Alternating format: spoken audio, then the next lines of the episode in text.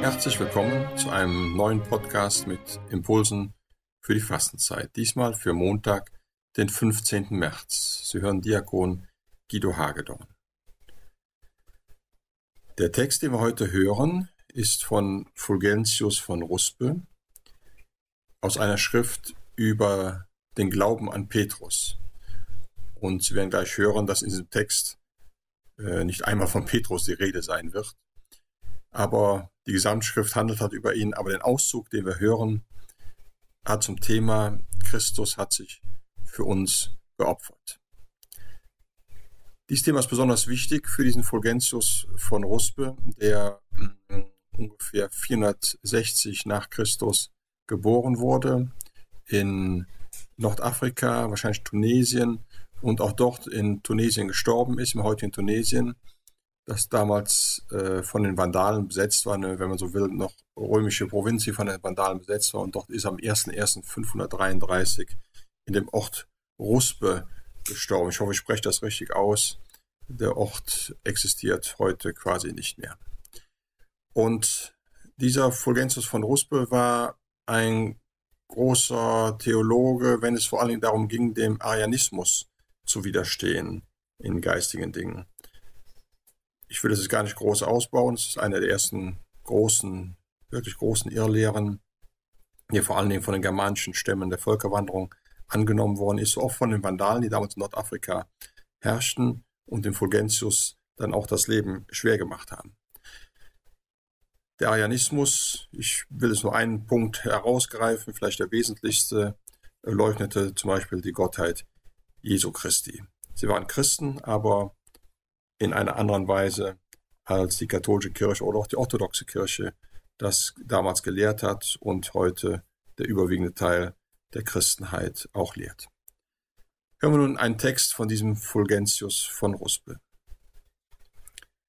Die heilige Dreifaltigkeit, der eine Gott des alten und des neuen Bundes, gebot unseren Vätern, ihre irdischen Gaben als Opfer darzubringen.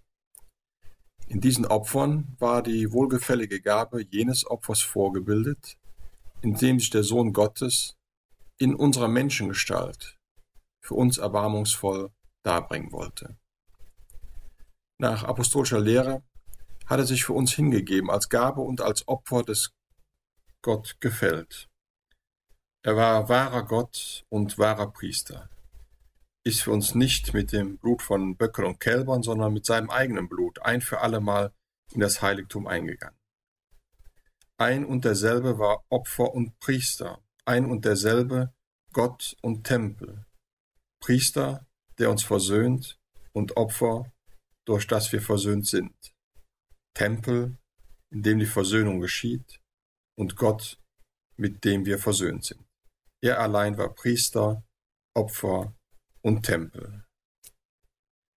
Haltet es fest und zweifelt nicht, dass er, der einzig geborene Gott, das Wort Mensch geworden, sich als Opfer und Gabe dargebracht hat, die Gott gefällt. Im alten Bund wurde ihm zusammen mit dem Vater und dem Heiligen Geist von den Patriarchen, den Propheten und den Priestern Tieropfer dargebracht. Jetzt, im neuen Bund, hört die heilige katholische Kirche nicht auf, ihm auf der ganzen Erde mit dem Vater und dem Heiligen Geist in Glaube und Liebe das Opfer von Brot und Wein zu weihen. Die irdischen Opfer waren ein Hinweis auf den Leib Christi, den er selbst ohne Sünde für unsere Sünden darbringen und auf das Blut, das er zur Vergebung unserer Sünden vergießen sollte.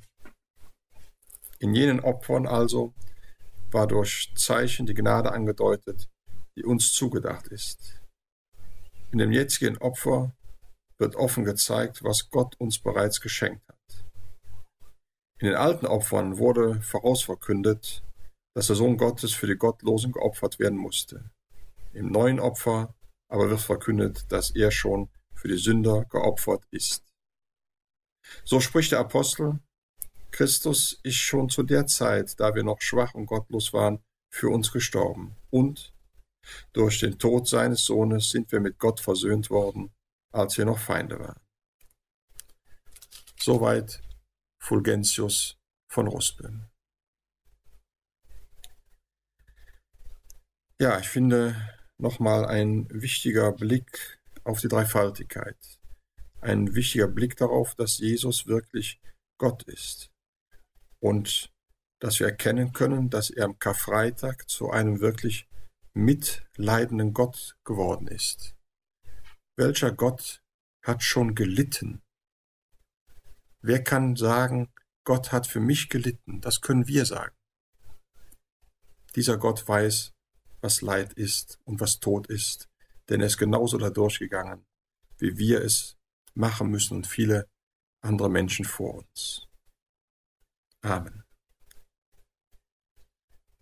Wollen wir noch ein Gebet sprechen. Allherrschender Gott, du schenkst uns im österlichen Geheimnis jenes wunderbare Leben, das die Welt unablässig erneuert.